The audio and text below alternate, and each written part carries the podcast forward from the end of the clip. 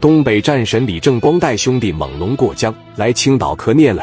聂磊这时候把电话打给了于飞：“喂，磊哥咋的了？带着你的兄弟到我这酒店里边来一趟。从北京来了一伙东北人，可能要过来干仗来了。放他娘的屁嘛！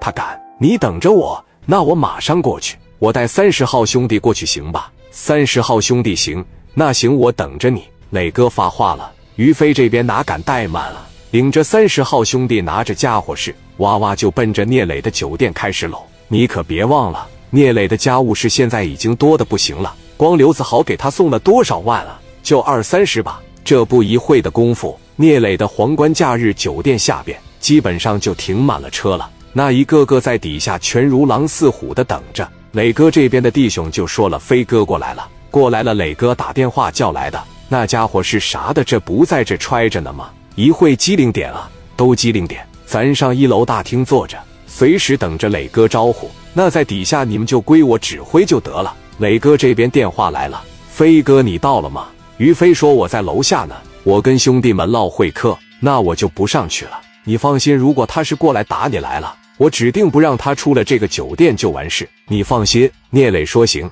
哥有你这句话呀，我放心多了。哎，就在这时候。一台本田车后边跟着几台车，那一拐进来全是北京的牌照，有两台车没挂牌子。于飞当时就在这瞅呢，应该就是那些人吧？这不是北京牌照吗？正光当时在车里边这一瞅，怎么这么些人呢？这底下乌泱乌泱站一大片子，得七八十号人呢，而且全是标准的山东大汉，那身高没有低于一米八的。正光当时这一开过去啊，高泽健当时在车上抱着膀。身上全带家伙事来的高泽健平时就是傲慢的性格，他不害怕，跟在李正光身边。当时说了这么一句话：“人多咋的？多了不用给我二十个人，给他们全击撂倒。”小高当时就说了这么一句话。高泽健穿着一身小唐装，腰里边别着个定做的九龙大开衫，正面反面全纹着九条龙。而且就在车上的时候，高泽健就把这衣服小扣解开，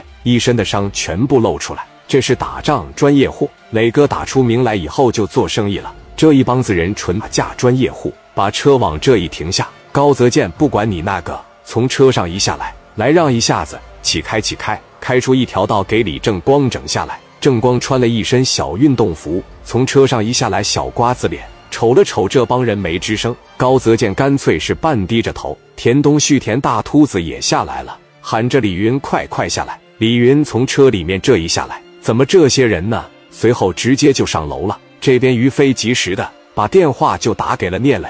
磊哥一接，喂，磊哥啊，上去了。来多少人呢？我瞅着有三十来个。行啊，在底下看好了。如果真要有事，他指定出不了这个酒店。你放心就完事了。那行，那给电话就撂了。李正光哥几个坐着电梯，奔着顶楼大平层就去了。聂磊那个大办公室里，聂磊在这坐着。左边江源、刘毅，右边史殿林、刘丰玉、王群力在那边坐着。屋里边也是三十多号兄弟，而且啊，三十杆小五连都在手里边拿着呢。你就听着叮铃一声，电梯直接一进来就是他的办公室了。这一下子这就进来了三十来个东北的刀枪炮。当时聂磊瞅着李正光第一眼，这伙人跟虎豹绝对不一样，绝对不是一般炮。那并不是虎豹这帮人，虎豹这帮人和这伙人比差太多了。而且呀，你就看着面无惧色，这是打仗打了一辈子。聂磊当时也琢磨琢磨这句话，这哥们可能吧，真没有吹牛逼。李正光就大步流星的往聂磊跟前走，他一眼也能看出来，在这坐着的这小子比小高大不了个一两岁，他肯定就是领头的。一身小西装，剃个小炮头，眼镜在这戴着。李正光为啥叫仁义大哥呀？在电话里面该叫嚣叫嚣，一见着你的时候，正光还是该干啥干啥。李正光当时朝着聂磊这边移过来，嘎巴的一下把手伸出来了。你好，哥们，你好，我那四个兄弟呢？